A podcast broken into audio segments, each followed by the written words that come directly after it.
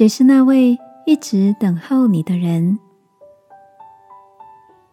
晚安，好好睡，让天父的爱与祝福陪你入睡。朋友，晚安。今天的你一切都好吗？朋友 Jenny 前天陪她爸爸到医院开刀。Jenny 说，她等在手术房外，从早上十点到下午两点，一直重复听到广播说：“某某人的家属请到恢复室等候。”等了许久，Jenny 心里觉得有些紧张、焦虑。于是，在心里一直为父亲祷告，直到护士广播出父亲的名字，才放下心中的大石。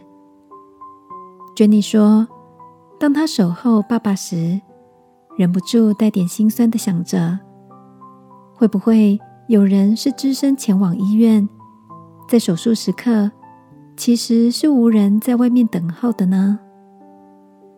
他回忆起。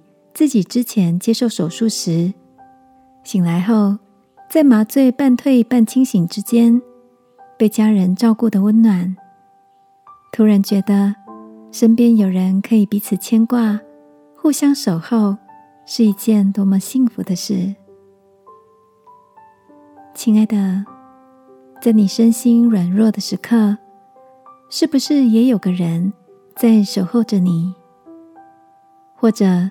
你也曾温柔的关怀着心爱的人，这种陪伴的感觉，就像一道光，让人在面对前方的未知黑暗时，多了一些力量和勇气。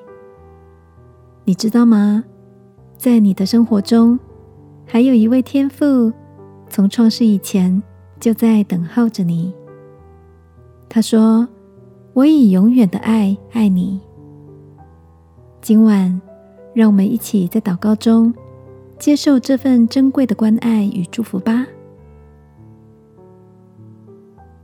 亲爱的天父，谢谢你以永远的爱爱我，用慈爱吸引我，使我不再孤单。奉耶稣基督的名祷告，阿门。晚安，好好睡。祝福你在天父的爱里幸福。耶稣爱你，我也爱你。